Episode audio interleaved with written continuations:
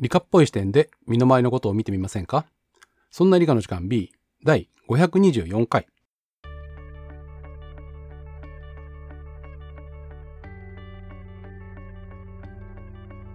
そんな理科の時間 B お送りいたしますのは吉安とよまさとです。ろしくお願いします。よろしくお願いします。なかなかね、まさとさんとかおりさんのタイミングが合わなくて、今日はかおりさんはお忙しくてお休みです。はい。別に仲が悪いわけではありません。仲が悪いわけではありません。なかなかね、予定が合わないんですね。そうなんですよね。はい難しい。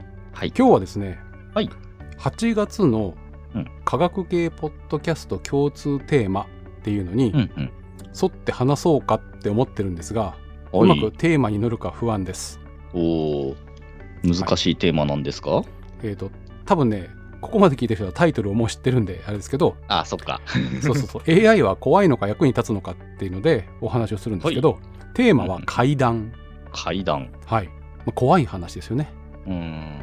そうそう四谷階段とかの階段。そうです。あの、登る、降りるの階段じゃないです。そうですね。はいで、えー最近ね、はい生成 AI とか、 generative AI って言って、うんうんあの、文章を出してくるやつとか、あと、去年は絵を描くやつが流行ったよね。はい。写真を作ってくれたりみたそいうなやつそうそうそうですね。で、AI ってそういうのするっていうイメージが多分3年ぐらい前まではなかったと思うんですよ。うん。それが急に、まさにそうそう、生成系 AI になったっていう話をまずオープニングにして、はいはいはい。で、えー本編の方で、えーと怖い話ができればいいかなと思っています。はい。楽しみにしてます。はい。で、えー AI って、なんかね、まあ、昔からよく言われてる人工知能なんですけど、うんうんえー最近よく、えー出てるというか前からか、えーと AI っていうと、えーニューラルネットワーク、はい。神経ネットワークね。神経ネットワーク。そう。そもそも、えー人間とかね、動物の脳の仕組みを、まあ、模倣して作ったっうんうんていうやつで、うんえー人間のね、えーと、感覚器っていうのは、えーはい神経がこう脳にやってきた後、うんえーうん多段階に神経がつながっていて、1段目でどっかから刺激があると、それが2段目の、えーと神経細胞たくさんあるんですけど、それにうん。こう、連結してるんですけど、その連結の具合が、えーいろいろあって、え1段目のある細胞とある細胞、神経細胞が、えー刺激を受けると、2段目のところでは、えー連結の具合によって、あっちとこっちと向こうが、えー刺激を出すというか、興奮して、それが3段目に伝わってっていうのを段階的に得ると、最終的に、えっ、と、なんかが、えー認識できる。例えば、うんえー数字の1っていうのを見たり、数字の5っていうのを見たりすると、それが頭の中の、えー数字の5とか1にこうビジュアルがね、こう結びつくっていうようなことができるんですよ。手書きの数字とかが、ですねえっと視覚的なやつを、はい。そうそうそう。まあ、手書きでもあの、パソコンの上のでも、スマホの上でもいいんですけど、1ははい。ある文脈で1であって、5はある文脈で1で、S と5は似てても違うとかね。うーん。そういうので、こう前後の文脈で、えーっていうのと、その形から、えーどの、えーと、何、神経パターンが、まあ、興奮するっていう言い方をするんですけど、うん。っていうので決まっていて、で、以前の、こう、ニューラルネットワークのはい。AI は、えーとってもとってもおバカさんでした。だから、数字のね、0から9までを見分けるのとかはできるけど、一生懸命一生懸命ね、手書きの字をあっちこっちからこう、えーと、持ってきて、さっき言った、うん。えー第1弾目と第2弾目のつながりを、うん。えー1だったら、えー最終的にこの、えー1をに担当する神経細胞が興奮するように、あのえ1層、1層目、2層目、3層目とかのつながりの係数うん。っていうのを調整していくっていうのをやるんですよ。うんで、それが急激に頭が良くなったのが数年前。てか、はいえーもう10年近く前かな。そうですね。はい。多分。えーディープニューラルネットワークはとか、えー深層学習とかっていうので、えー今までは計算量が大変だったので、はい。えーとその神経細胞の横の並びの数も段数も、えー適当と言ったらいいんですけど計算できる範囲にしてたのが、うん。えーそういうのが計算するのが得意なビデオカードビデオボードというのが出てきたりうん。あと、は、えーコンピューター自体も速くなって、うん。なんかこれ増やしたらもうちょっと頭良くなるんじゃねえかって考えた人たちがいて、うん。そんなことをすると、えー数年前にはえこれ、えー絵を見て犬だとか猫だとかっていうのが分かるようになってきました。うんうんうん。あとは、えー将棋みたいなものは、はい。えーと機械学習って言って要は先生、えーつまり、えー犬の絵を見せてこれは犬ですっていうのをやっていくじゃないですか。そうするとはい。たくさんの教師データ、先生のデータが必要なんですけど、うん。えー将棋みたいなやつは、えーゴールが相手と将棋を指して勝つことですよね。そうですね。だとすると、えっ、と、えーなんていうの？お手本の将棋ソフトと戦って勝つとか、もうちょっと言うと、うん自分と同じアルゴリズムの将棋、えー AI と戦って勝つみたいなことをやって、えーとうんなるべく勝つ方法を、えー頑張る。つまり、AI 同士で戦って鍛え合うと、勝手に頭が良くなるわけ。うんうん。AI が自分と対戦して強くなることができるわけね。自主練習をできるようになったってことですね。自主練習もそうだし、えーとはい相手が自分というか機械になったんで、うんうんっ。ていうようなことがあって、えーいろんなことができるようになりました。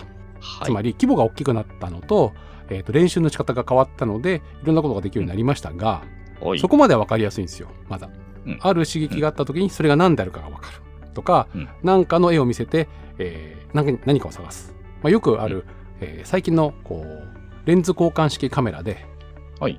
被写体にこうレンズを向けるとピントが合います、うん。そこまではいいじゃないですか。はい。なんですけど、えー被写体の中から目を探して目目にピントが合うようにするっていうようなやつとかが、えーできる。これなんとなくさっき言った、えーとここが目だよっていう先生のデータとたくさんの画像を学ばせるとある程度うんうん。中がどういう組み合わせになってるかちょっと置いといてまある組み合わせになってたらこの刺激が来たら目の位置が出てくるとかね。この絵が来たら犬か猫かが分かるっていう風になってきて、うん。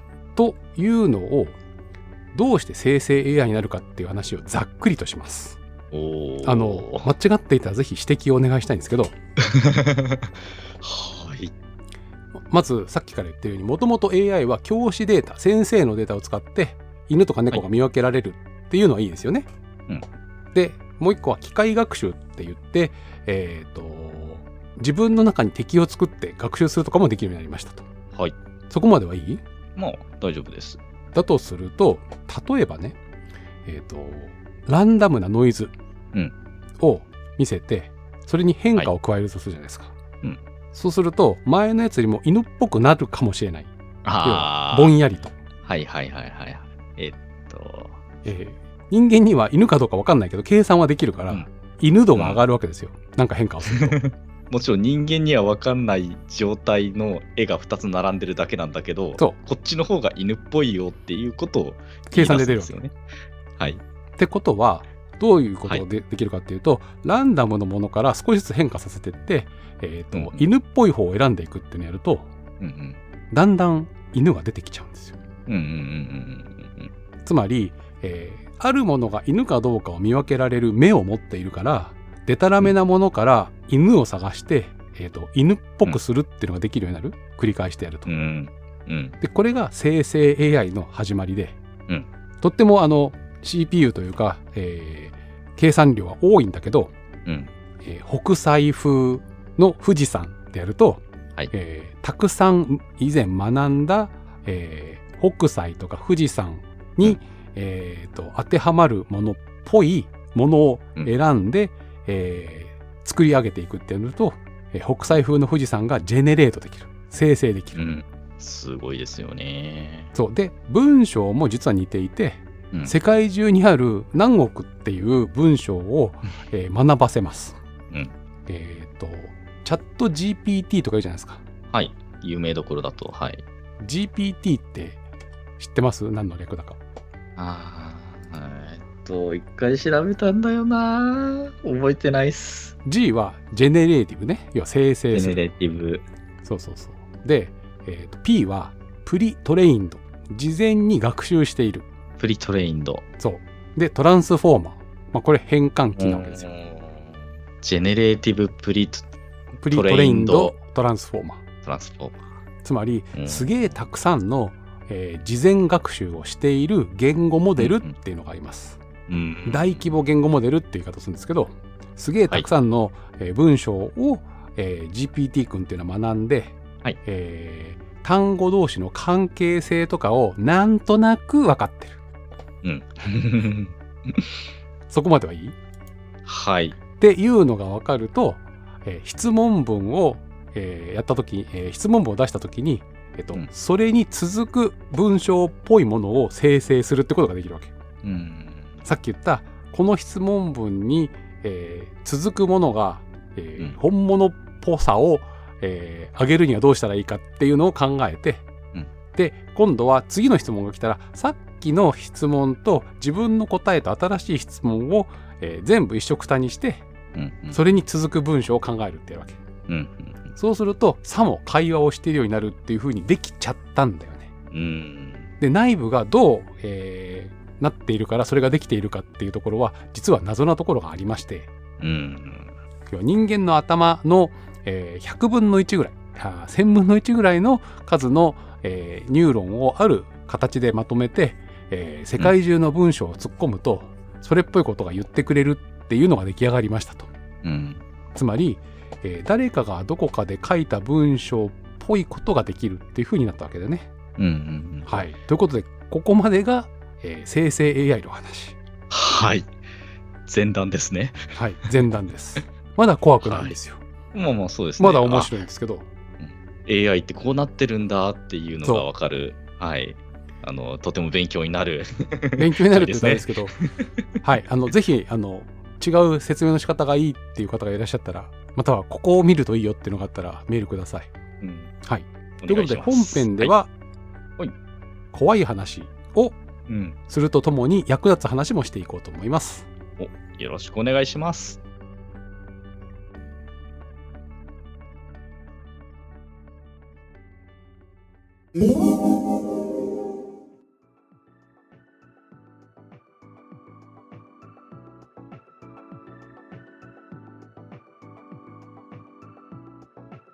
さて、はい。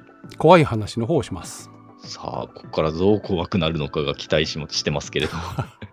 っていうか、はい AI は、はい。AI があるだけではまあ怖くないんですけど、もうそうですね。AI に頼り始めるといくつか怖いことがあります。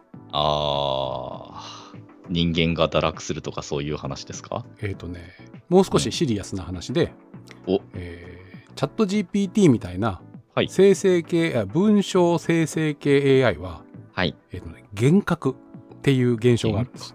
幻覚？人間にもあるでしょ？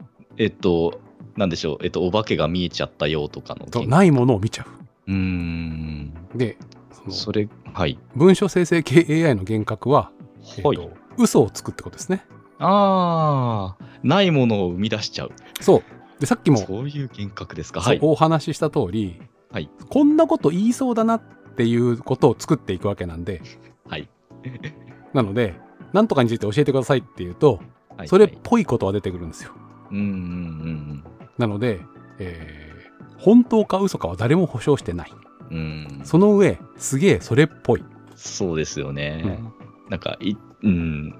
会話というか、国語としては、つながりが綺麗なんだけど、うんその中身の指し示してる内容が本当か嘘かがわからないってそう、例えば有名人について教えてっていうと、はい。ありそうな学校を卒業してるように見せかけて、実は、えっ、と、間違ってたりとかね。うーん。でもそれって、なんとなく、こう、なんていうの、えー入社1年目とか2年目の、えー新人くんに、ねえねえ、うん。これってなんか知ってる？って言うと、あ、なんとかってなんとかですよね、みたいな、ちょっと知ったかぶり新人っぽい感じだよね。ああ、もうちょっと喋ってんのかよ、みたいな感じがあるんです。これ、なんとかでよかったでしたっけみたいな感じのことをチャット GPT とかは起こすことがあって、うん。で、えーつまり何が言いたいかっていうと、生成系、文章生成系 AI は必ず正しいことを言うわけではなくて、それっぽいことを言うのがお仕事です。うん。なので、それっぽいことを言ってほしいときにとっても役に立ちます。まあ、単に会話したいよねとかそういう時。そう。ちょっとね、本編後半ではどんなところに役立つかの話をしますけど、ああ、はいはい。つまり、えー生成系 AI が出して出してきた文章はうん正しく、えー物事が分かる人が見ないといけない。うんうんうん。さっきの話でいくとちょっとこの辺のことを調べて下書きしといてって言うと、はいはいっつって下書きシャーってやってくれたのは、うん上司が見て、あ、そういう、あ、こんな名前、こんな、あ、そうそうそうそう、あ、でもここ間違ってるよなっていう、合ってるか間違ってるかを知ってるように、えー使わないといけないんで、えーはい。なんていうの、えー素朴な新人っぽいような使い方をできます。そうですね。で、次に怖いことが、はい著作権。あさっきも言った通り、何億という文章が入っている中から、フレーズを紡ぎ出すわけじゃないですか。ーはい。で、そこには本来は、えージェネレーティブな AI が出したものだから、著作権なんてないはずなんだけど、うん。誰かが書いた文章と似ていたり、とても似ていたり、同じようなものが出た時に、そこは著作権っていうのがあるのかどうか。うん、実際、その AI 君は、その文章を学習していて、その文章と同じものの方が、なんていうか、その学習した AI 君にとっては正しいと思って吐き出しているから、同じものが、全く同じものが出てきてもおかしくないですもんね。まあまあ、すごいたくさん学んでるから全く同じものは出てこないことが多いにしろ、にしろ、はい。似たようなことが出てきたりする。で、これすごい難しくて、じゃあ、はい人間はゼロから何でも、えークリエイトしてるかっていうと、やっぱり誰かかうんらどっかで書いた文章を読んで、なるほど、なるほど、こういう表現があるのか、だったり、うん、あ、俺だったらこういうふうに表現するな、みたいなことをやりつつも、どこか、はいえー借り物の組み合わせをしているのを著作権があるっていうわけじゃないですか。うん、まじゃああそうですね。AI には著作権を認めるべきなのか認めないべきなのか。今んとこ認めなくていいと言われてるんですけど、うんどうなの？みたいな。うん、じゃあ、えー同じようなお題を同じような AI モデルに出したら、えー似たような答えが返ってきました。はい。それを自分のところの成果として、えーどっかに出すと、えーあっちでも同じようなことが、えーと出てきたときに、著作権の主張ができるんだろうかみたいな話とかね。うーん確かに。そしたら、ただただ早くそれを出したもん勝ちみたいになっちゃって、そう。でけど、全く同じことはできる。はい。そうそう最近はもう少し特化した AI でその生成系 AI でも、えーなんとかのモデルを学習して似たようなことができるっていう例えば、えー問題になってるのは、えー役者さんの、えー演技を映画1本分学習すると次の映画でセリフととがきがあれば演技ができるんじゃないか問題とかねうーん。要はうん。先生と同じような反応ができるようになってるわけだから、うん。ある役者さんの声と仕草みたいなものを、うん。えー学習すると新しい映画に本物の役者がいなくてもでき、えーと出演できるんじゃないか問題とかね、はいはいはいはい。そう。で AI はあそうそうそう昔から、えー職人っぽいことが得意だったわけ。うん。なんか、一個のことを、なんか、突き詰めるというか。そうこれは素人の人には見分けがつかないんだけど職人さんだからこそこの違いが、細かい違いが分かってなんとかなんだよっていうのを、えーうん。その職人さんの弟子として学んで真似するっていうのはそれ得得意だったわけね昔から。うんうんうん。だから職人仕事ほど AI が、えーうん。何真似しやすいっていうのがあってうん。著作権もそうだしそのなんていうの、えー職人さんの技術っていうのも盗まれちゃうかもしれない。うん。盗むっていう言い方もあれば伝授するっていうのもあるんだけど、えーあ大変なのは、えっ、と伝授した後少しずつずれてっちゃったら誰が直せんのかっていうのが分かんないわけ。うん。なんでかって最後の最後、えー AI には満足するとかうん。ここまでだったらいいっていうのがないからね。うん。目的がない。あそうそう目的意識がないから。うん。っていうので、えー AI で生成したものがたくさん出てきた時にこれは誰がどう責任を持って出してるのか、まあ著作権があるってことは責任もあるわけで、はい、そうですね。いい加減なことを言うっていうのに対して責任がいい加減だったり 誰かの盗用だったりするっていうのがよくわかんないよねっていうので、えー使い方が問題ですと。うん。うん。でもう一個、えーはい世間一般のたくさんの文章を突っ込むわけじゃないですか。はいでさっき、えー幻覚を起こすっていうのは間違ってるっていう話があるんだけど、えー、ともう少し、うんなんていうのかな、えー変な思い込みをしちゃうとか偏見を持つっていうのがあったりするのね。うん。もともとの、えー元になる、えー、と文章が、うんあるカルチャーによって作られたものであればに、うんえー偏っていたら、他のカルチャーから見たら偏見っていうのが入ってるかもしれない。はい。でもそれはねえー AI の中のさっき、えーオープニングで言った、えーなんていうの？神経と神経とのつながりの係数をいくら並べてみてもその偏見がどこに入ってるかっていうのは分からないわけですようん。誰も。うん。でブラックボックスというか。そうそうそうそう、偏見をなくせないんだったらどうすべきかみたいな話、で、えー一時期ねえっ、と会話を学ぶ AI っていうのでチャットボットというかあの SNS に、はい僕はボットなので皆さんとお話ししましょうって言って会話から学ぶっていう、えー AI ありました。チャットボットが出た時にマイクロソフトが、はい。えー、とお話をし始めたら、口の悪い連中とばかり話していて、なんか偏見があって口の悪い AI が出来上がっちゃったっていうのとかがあってうん。じゃあ誰がそれを直すんだ？じゃあ正しいってなんだっていう話になると人間の中でもうん偏見がゼロの人はいるわけじゃないからうん。周りのね。出方をはい見つつ、あこれって言っちゃいけなかったんだみたいなことを学ばなきゃいけないんだけど、はい。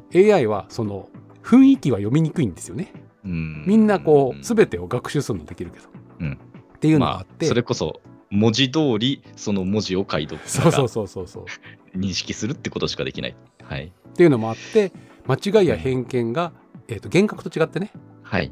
えー幻覚は悪意のない、えーポカミスだったり、知らないことを知ってるっていうパターン、うん。間違いや偏見は、えーあることを聞いた時に偏見を持って答えてしまううん。うんそのバイアスがかかった状態にまず多分学習の中でなってしまってそのバイアスがかかった発言だったりそうをしてしまう。そうそうでバイアスを1個修正するっていうのはなかなか難しいのでうんそうそう確かにいろんなものが絡み合っている AI の中身になってるのでですね。でバイアスがかかった、はい。えー普通自然言語をしゃべるこう相手がいたとすると、はいちょっと人間っぽい感じがした時にうん。それをキャラクターにしてしまった時にそれは人格なのか、それともコンピューターなのか、えーどこまでそれを真に受ければいいのかっていうよくわからない存在が出来上がるんだよね。そうですね。そう SF ではよくあのなんでうんアンドロイドは人間かみたいな話が出てくるじゃないですか。はい。ありますね。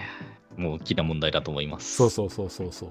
その人っぽいけど人じゃないうん人工知能でおしゃべりは得意だけどちょっと偏見があったり、たまに出任せを言うはい。もしかしたら微笑ましいようなキャラクターはうん。何なんだっていうのがこう、うん捉えきれないままっていうのもちょっと怖い話ですよね。そうですね。わかります。というか、うん。す多分行き過ぎると、じゃあ人間とこいつらの違いって何みたいなとこまで行くと怖いなって思います。一方ではい。例えばこう、えーサポートデスクみたいなやつははいはい。人間っぽく、えーたまにミスるかもしれないけど大体合ってることを喋ってくれたらいいっていうとこもあったりするじゃないですか。まあ、ほ生身の人間じゃなきゃいけないわけではないですね。そうそうそうそう。これの使い方教えてくださいとかここが、うんうんえー、と故障してるっぽいくてこういう風なんだけどどうすればいいのとかっていうのはうんその、職人さんっぽい人が答えてくれる代わりに AI があるのはいいけど、うんだんだんその何守備範囲が広がってきて、はい。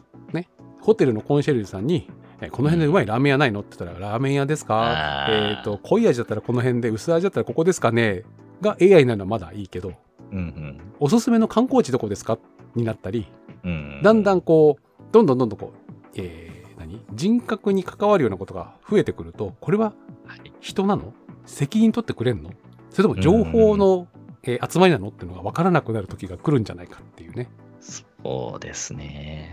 そううん、かんそういうのを深く考え始めると、うん、怖いというのか、不思議な感覚には、うん、なってきます。そうで、えーそういうことが起きると今度はやっぱ仕事をなくす人っていうのが出てきてうん、AI はね単純な仕事を、えー肩代わりするっていう話があったじゃないですか。はいはい。昔ね。だから単純作業をしてるような人は仕事がなくなっちゃうようなのが、とかあったんだけど、うん。実は単純作業じゃなくて、うん。職人っぽいことの方が得意。はい。で職人っぽい人よりも安いってなるとうん、今まで AI って自分とは関係ないって思っていた仕事の人の仕事がなくなっちゃうかもしれないっていうのが怖いところなんですよね。そうですね。前もね。やっぱあの、あうん。うん、人間に、まあ人間？我々人間の中でも、そういう職人っぽい人ほど、なんていうか、ちゃんと仕事を失いにくいところにいるはずなのに、うん それすらも脅かされてるっていうと、いろんなものがなんかひっくり返された感じはありますよね。前も喋ったかもしれないんですけどうん。AI は車の認識ができますと。うんだったら、えー交差点でね車の交通量調査している人が AI になればいいじゃんみたいな話があるわけじゃないですか。うん。でも、えー、とそこに、えーカメラ定点カメラを置いて、うんえー、と AI に食わせて AI のアウトプットを見るより、うん、うん。一日人雇った方が安いってなっちゃってるわけ。はい。つまりね。単純作業が AI が得意っていうのがあるかもしれないけど、えー、ともはや人間の、えー何？価値っていうといけないな人間の、うん。えー、と仕事の方が、えー、と単純作業にとって、えーコストが安いっていうふうになってるかもしれないっていう話をすると、うんさて何がどの仕事が AI に取られてどの仕事が AI に取られないんだろうみたいな話になってくるんですよね。そうですね。そうそうそう。まだ表にはなってないですけど、本当にこれから AI がさらに伸びていくと、実際取られていくっていうことは、どんどん起きてくるんだろうなって思うと、そうそうですね。でその先は職人さんの、え継承ができなくなるっていうのがやってくるかもしれないんだよね。うん。もう本当にそれが、どうしてこういうことが必要だったのかみたいな、なんていうか教師になるべき、教師として教えられるものが何もなくなっちゃう。それが AI になるといいのかそれはって話があるけど、うん。さっきのコストの関係で育てられなくて AI の方が楽ちんになった時にうん。次の世代がどう育つのかっていうのはやっぱ難しいですよね。うん。で、うんえー怖い話最後なんですけど、はい。えーこれはね私も盲点だったんですけど。えー生成系 AI とかってすごいたくさん大きいデータベースとそのニューラルネットワークを持たなきゃいけないし、はい学習させるのにも、えーはい。はい。生成させるのにもとっても大きい CPU のパワーが必要なのね。うん。たくさん計算しなきゃいけない。そうそうそうそう。でもちろん、ね、利用者が何百円払うとか何千円払うとかっていう話はあるんだけど、うん今後起きてくるのはもしかしたら、えーイケてる AI は大きい会社でしか作れないかもしれない。ああ。そうですね。初期投資というか、そうそうそうそう。お金の面もそうだし、データは自体もそうだし。だから検索エンジンがね Google とはい Yahoo となんとかになって、はい。えっ、と今更新しいところが太刀打ちできないっていう風になってきた時に、さっき言った、えーペケペケ職人の腕を持っている学習できる AI は、えーなんとかっていう会社に頼まないとできないけどどうするみたいなうんうんじゃあそこが調子悪くなったらどうするんだろうみたいなうん。うん。今も、えー Amazon Web サービスっていう AWS っていうのがあって、はいえーとクラウ Amazon ドってね。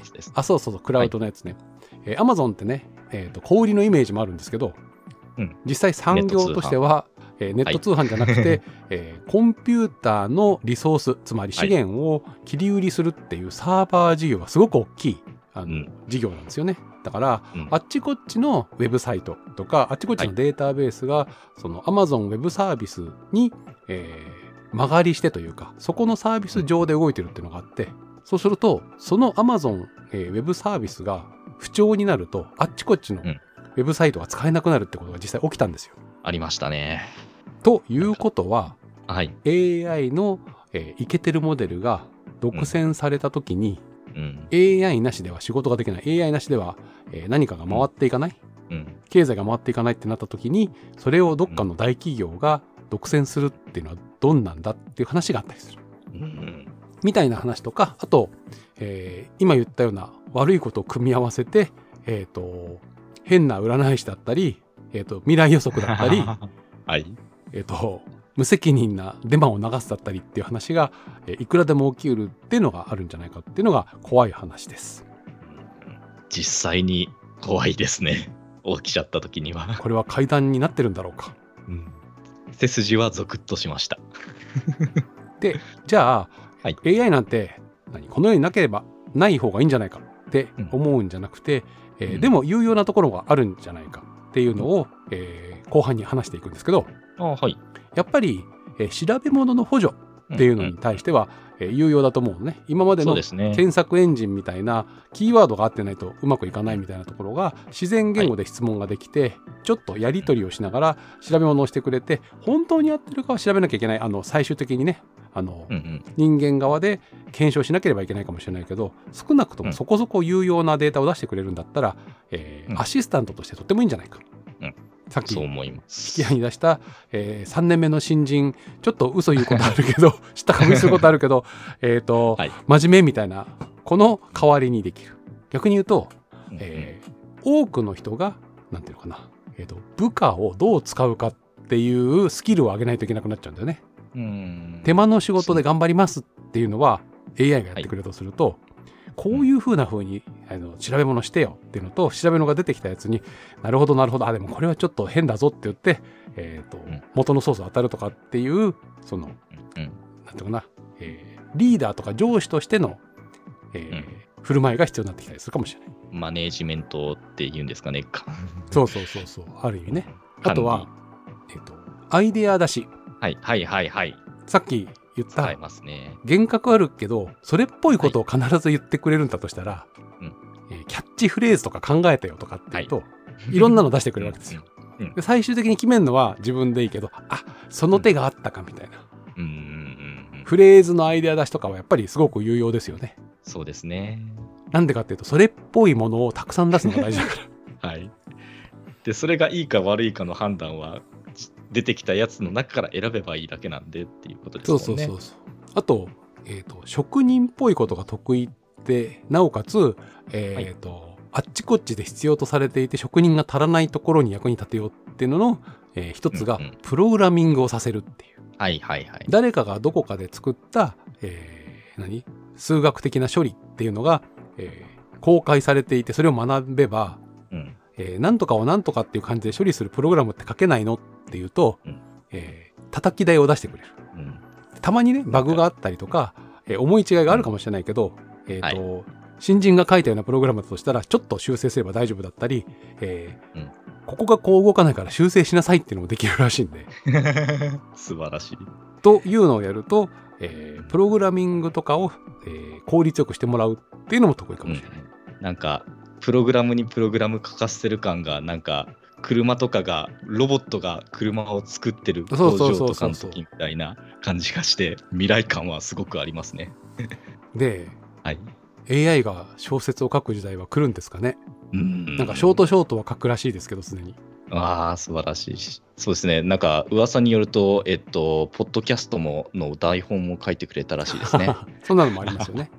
そうですね。で、はいえーと実は大きいえー可能性があるっていうのに、はいえーコーチとかカウンセラーああ、はい。悩み事相談とかねあとははいはい励ましてくれるとか、うんそういうのに生成系 AI が登場するっていうのも期待実はされていてお、お、おお。何が正しいかじゃなくてそれっぽいことを言ったらいいんじゃないかっていうのってカウンセリングに向いてたりするんじゃないかと。うん、うん。ではい。今度はそうすると自分の個人的なことを AI とお話しすることになるじゃないですか。うん。えー、と人によってはあの人に話すよりも機械に話した方が気が楽な人もいるよね。うん。そのプライバシー面の話とか、そうそうそうそうそう。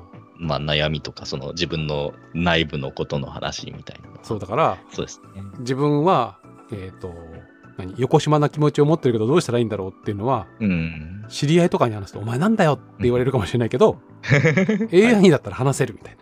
うん人じゃないのものだったらまあいいかみたいな。そうそうそうそう。むしろ人じゃない方がいいっ。てあるでしょ？確かにそうですね。ありえます、あります。えっ、となんだっけ？エアコンではいどこに人がいるかをセンシングしてくれてそこを、えー、と効率よく涼しくしてくれます。はい。ラッキーって思うじゃないですか。頭いいって思うじゃないですか。はい。それが、えっと、カメラの画像がサーバーに送られますってなるとちょっと嫌な感じするじゃないですか。そうですね。常に監視されてるのちょっとねかと思うと嫌ですね。で、はいそこまではまあ許すとして、ううんまく動いてるから時たま人が見ますって言ったら急に嫌にならないですか？絶対嫌ですね。でしょ？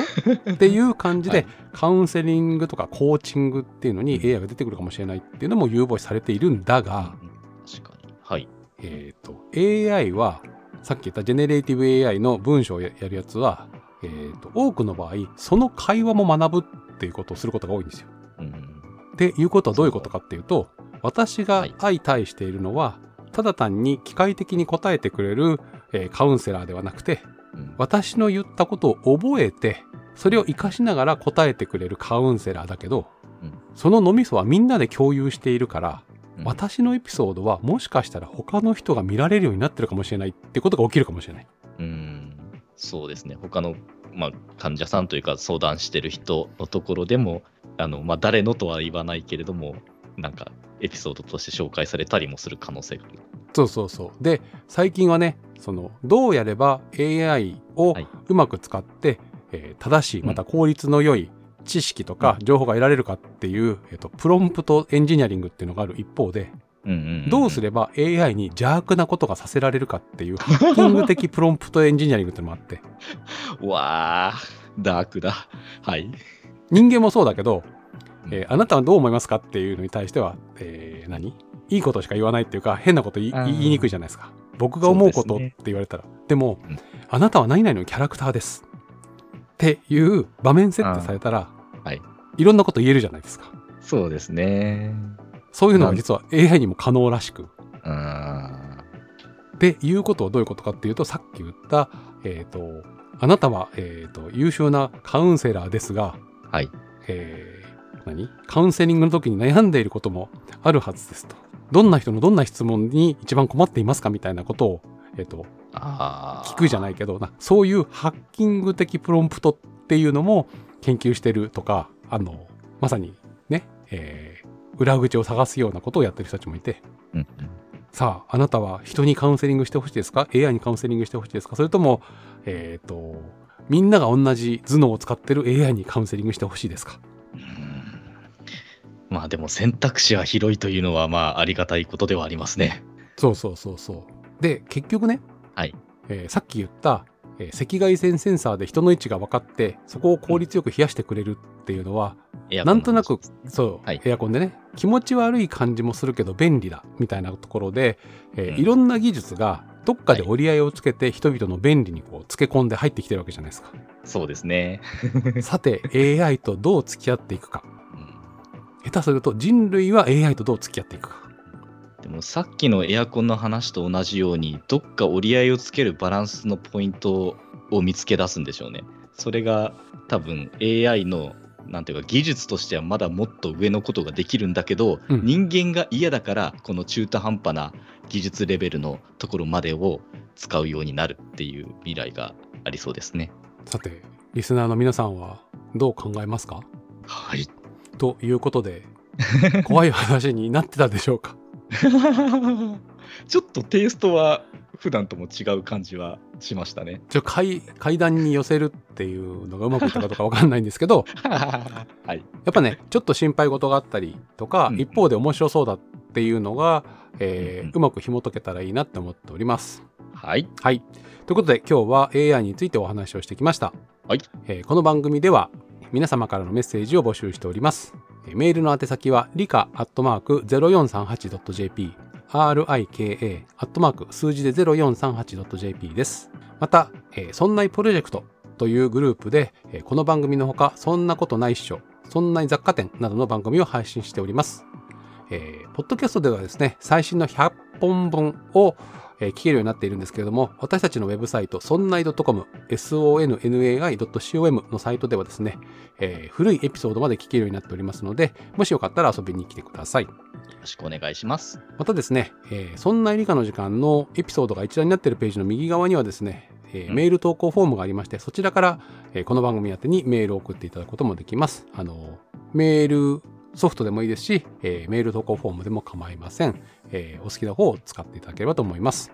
どしどしお願いします。はいえーあとですね、えーそんなプロジェクトのメンバーは、えっと、ラジオトークやスタンド FM などでえー音声配信を行っておりますので、そちらも、えーもしよかったら聞いてみてください。そんないとかで検索すると出てくるんじゃないかと思います。